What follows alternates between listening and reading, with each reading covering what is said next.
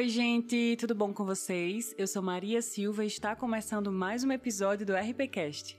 No episódio anterior eu falei sobre storytelling e como a gente pode aplicar isso para as relações públicas. Dei algumas dicas de como criar uma boa história, qual a estrutura básica para criar um storytelling e como que a gente consegue colocar isso na prática nas estratégias de relações públicas. Foi um episódio muito bacana de produzir, primeiro porque contar histórias está na essência do ser humano e criar relacionamentos está na essência das relações públicas, como eu falo no episódio. Unir os dois numa estratégia de comunicação para alcançar os nossos objetivos de relações públicas é imprescindível. A gente precisa colocar isso no nosso dia a dia, precisa colocar isso dentro das nossas estratégias. Então, se você ainda não ouviu esse episódio, corre lá, dá uma conferida e se gostou, compartilha com o pessoal. Ah, e não esquece de seguir o RPCast nas redes sociais. Eu tô no Instagram com @rpcast_.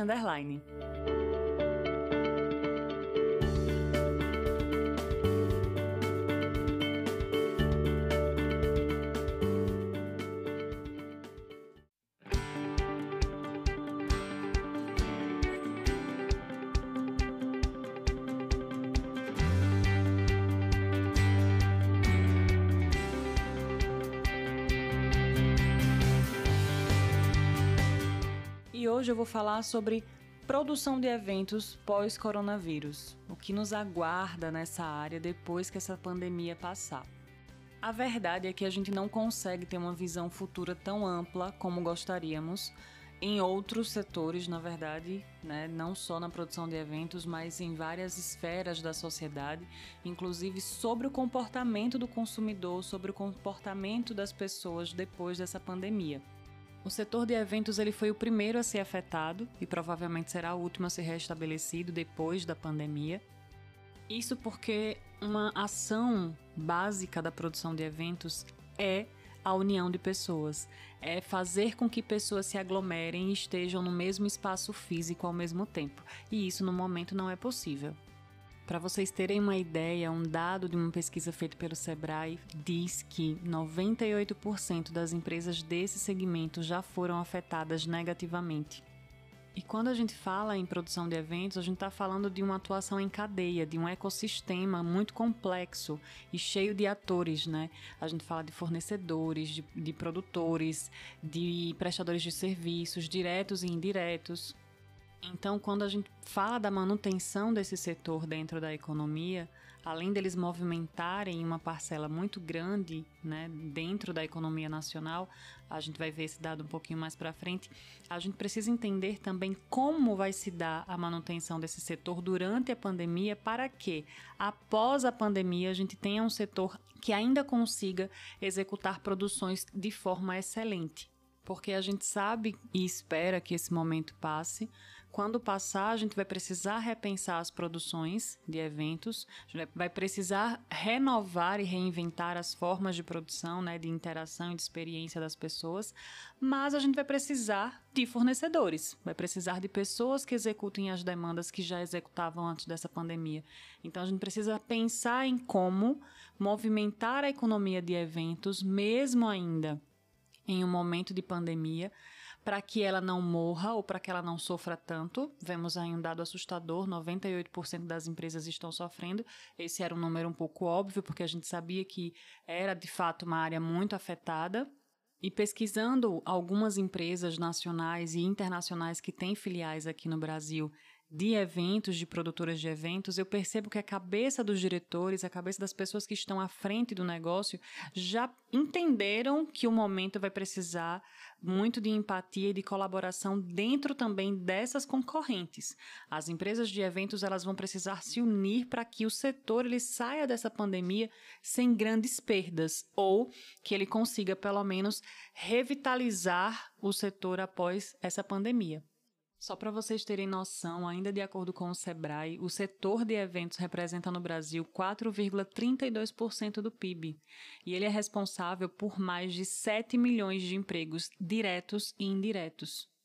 Então percebam que por isso que eu falei que a produção de eventos ela não está ligada apenas a relações públicas, mas a uma cadeia de profissionais e que outros profissionais de outras áreas distintas também produzem eventos para que a gente entenda que o problema não está só na nossa área, mas ele se expande para todas as áreas que fazem parte desse setor. E uma palavra de ordem para esse momento que é cooperação, que a gente já vem trabalhando ela na vida pessoal, mas precisa permear para a vida profissional, porque entendendo que a produção de eventos é um ecossistema que precisa sobreviver pós-pandemia, com vários atores distintos em áreas distintas, as soluções também precisam abraçar a todos. Bom, nesse momento, o que, é que a gente vem fazendo né, e vem observando das pessoas que trabalham com eventos? Algumas, algumas correntes para fazer com que haja uma arrecadação de dinheiro para profissionais que não conseguem de forma alguma trabalhar nesse período, né, que não tem de fato mesmo como trabalhar nesse período, é, cantores, montadores, pessoas que ficam ali no backstage, enfim. Alguns cantores conseguiram fazer lives, e aí a gente vai falar um pouquinho sobre isso também, mas existe essa corrente de arrecadação de dinheiro para que esses profissionais tenham algum, alguma renda durante esse momento, né, já que viviam apenas da produção de eventos. Além disso, a gente observa a produção né, e a disseminação de lives o tempo inteiro no Instagram, e aí iniciou no Instagram, mas a, a qualidade não estava ficando tão boa, a, o aplicativo não estava conseguindo segurar a qualidade dos eventos, e aí passou para o YouTube, e agora estão se dividindo entre Instagram e YouTube. O mote principal é a arrecadação de, de, doações de dinheiro, de cestas básicas, de produto de limpeza, de produtos é, importantes para hospitais nesse momento, mas também fazer com que as pessoas se divirtam em casa, em segurança.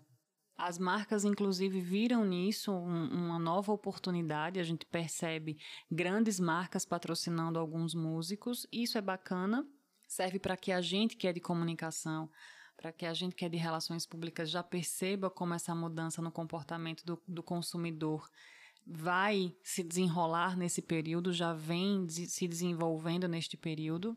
Porém, essa é uma saída. Mas a essência da produção de eventos, a essência de um evento é o estar em um local com outras pessoas, é o relacionamento. E aí a gente vai puxar agora para relações públicas. É interagir, é fazer as pessoas interagirem, terem uma experiência com a marca, uma experiência bacana com a marca. Então, networking, conversa, aproximação, experiência bacana, tudo isso presencialmente. Então, como é que a gente vai fazer com que essa interação aconteça de forma online? Como que a gente vai garantir que essa experiência de uma marca com o seu público vai ser de fato assertiva, vai ser de fato positiva? Na verdade, quando a gente pensa relações públicas e quando a gente já no início desse ano conversou sobre as tendências, sobre os desafios da profissão, já havíamos pensado em como seria transformador as relações públicas no que tange as formas de comunicar, as formas que a gente teria que trabalhar novas e antigas para fazer com que a marca se relacionasse com os nossos públicos de interesse. Como nós iremos sair dessa pandemia, de fato, nós não sabemos, não é algo simples de prever, não é algo que a gente consiga é, ver os próximos passos, né? Como eu falei no início desse episódio, a gente não consegue ter uma visão futura muito ampla, mas, enquanto profissionais de comunicação, Algo que a gente consegue fazer já é ficar atento às mudanças e às pesquisas de mercado. O que vem sendo pesquisado, é, quais as novas formas de consumir das pessoas, as novas formas de interação. Então, ficar atento a esses dados, a essas pesquisas, que são insumo para que a gente comece a pensar em novas estratégias. Isso quando a gente fala do futuro né? Quando a gente fala do que vem pela frente, de como que a gente vai fazer a produção de eventos, de como que a gente vai entender e desenvolver essa área após a pandemia. No momento, a gente vai trabalhar com o que a gente tem, que são as lives, que são as reuniões online, que são as interações online com o público, que é fazer com que ele acredite e veja que a marca de fato se preocupa com ele. É um momento de verdade e preocupação com o público. Então, nesse momento, é trabalhar com as ferramentas que a gente tem. Mas pensando para frente, pensando pós-pandemia, a gente precisa entender como vai desenvolver a área de produção de eventos e como nós, relações públicas, temos um papel, inclusive, muito importante, porque a gente tem o elo com o público, a gente tem o entendimento da integração entre marca e público. Mas aí vocês me dizem, ah, Maria, então você fez esse episódio aqui apenas para nos dar incertezas, para falar que o momento está ruim e que a área caiu, enfim, tudo aquilo que a gente já sabe. Não. Eu separei alguns pontos aqui para a gente ter uma conversa e até para borbulhar o nosso cérebro para que a gente saia desse episódio pensando em como nós, enquanto indivíduos, conseguimos melhorar o coletivo. Como eu falei no início desse episódio, a produção de eventos é um ecossistema. É uma área que trabalha em cadeia, então cada indivíduo precisa fazer a sua parte para que o coletivo ele seja melhorado. Lembrando que essas pontuações são pensamentos e, e, reflexões minhas.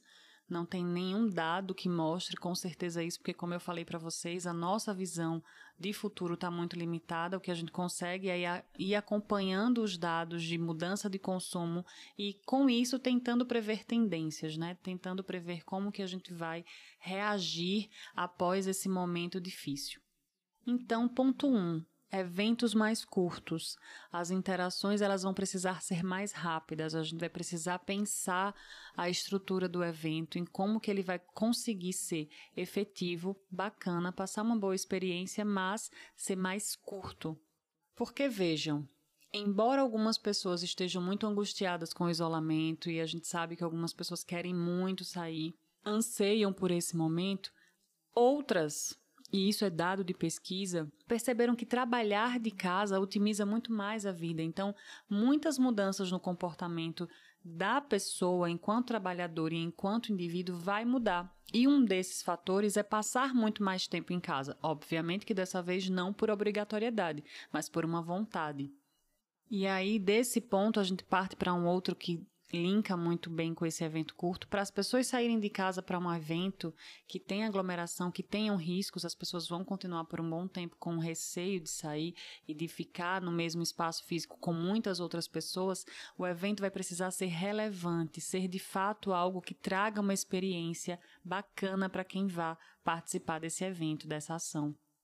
Então, além da relevância, além da qualidade, da exigência da qualidade, a gente vai precisar trabalhar eventos mais imersivos, que trabalhem experiências sensoriais, que trabalhem outros tipos de sensações da pessoa que vai participar para que ela entenda que vale a pena participar daquele evento.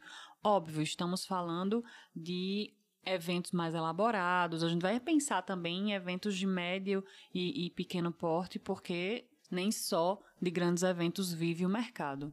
Mas, inclusive, sobre esse ponto, lembram que tem uma coisa que a gente fala muito, que é fui para uma reunião que poderia ter sido um e-mail.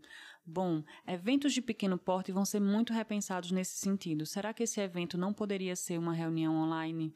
Será que ele não poderia ser um encontro online para que eu poupe as pessoas de sair, para que eu poupe as pessoas de estarem em um mesmo lugar?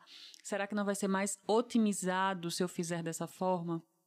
Eu sempre falo nos episódios que estamos lidando com duas gerações que se importam muito com o que a empresa faz, com o que a empresa desenvolve, o que, qual é o impacto que ela causa na sociedade de modo geral.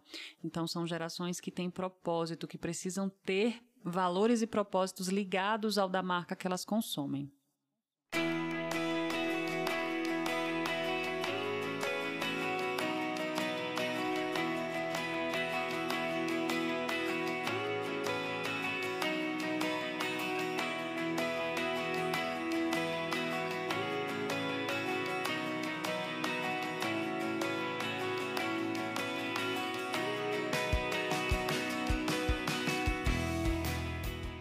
Dito isto, a gente passa para um ponto muito importante e que já é um foco dentro das relações públicas, mas que vira uma tendência pós-coronavírus para o desenvolvimento da nossa área, que é experiências mais profundas. A venda, quando ela acontece apenas por vender, vender por vender, não é comunicação, não é relações públicas. Quando a gente tem um objetivo estratégico e a gente usa a comunicação dessa forma, de forma estratégica, para vender algo, um produto, um serviço, uma ideia, a gente precisa entender qual é a forma de chegar nesse público. E estamos lidando com duas gerações que precisam entender e precisam ver propósito das marcas, precisam entender que elas se preocupam também com as suas preocupações Parece romântico falar sobre relacionamento entre marca e público dessa forma, né? Mas dentro das relações públicas, a gente comunica com um objetivo estratégico, a gente faz comunicação estratégica com um objetivo, seja vender um produto, um serviço, uma ideia. Então, a nossa comunicação mercadológica, ela vai sempre estar ligada em gerar relacionamento com os nossos públicos porque a gente entende que apenas tendo um bom relacionamento com os públicos é que a gente vai conseguir sair dessa forma. Inclusive, as pessoas estão precisando nesse momento de confiança. Elas estão precisando consumir de marcas que elas já confiam, que elas já conhecem. Lançar produto, por exemplo, nesse momento é inadmissível, é impensável. Por quê? Porque as pessoas estão buscando algo para se agarrar, algo para dizer: eu confio, eu conheço, eu sei o que vai acontecer se eu consumir esse produto ou esse serviço. E esse sentimento do público para com a marca só é possível através do trabalho dos relações públicas. Então percebam que os pontos que eu coloquei aqui como insights para a gente pensar em como desenvolver a área de eventos pós-coronavírus e até como que a gente pode fazer para que essa cadeia não morra nesse momento são pontos, inclusive, que já eram tendências de relações públicas, que já eram desafios da nossa profissão nesse novo momento da comunicação. Então, imagine que no ano passado a gente estava iniciando o planejamento de 2020 e pensando em um ano difícil para a comunicação, desafiador para relações públicas, e aí a gente duplicou isso, porque se a comunicação já estava vivendo um novo momento, nessa, nessa situação, nesse contexto de coronavírus, ela pulou esse momento e acelerou muito mais. Então, esse é um momento de estudo, de observação de mercado.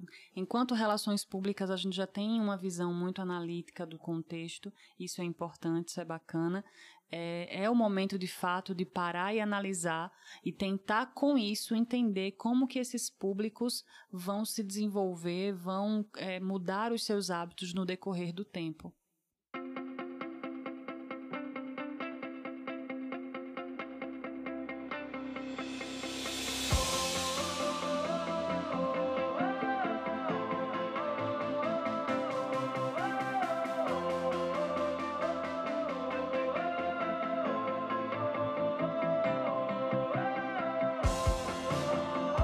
Então é isso, gente. Eu espero que vocês tenham gostado do episódio de hoje. Caso vocês tenham alguma dúvida ou alguma pontuação a fazer, corre lá no Instagram que depois da publicação desse episódio eu vou soltar uma caixinha de perguntas e aí a gente vai conseguir bater um papo bem bacana sobre o assunto. Não esquece de compartilhar esse episódio com um amigo, hein? Até a próxima semana e a gente se ouve por aqui.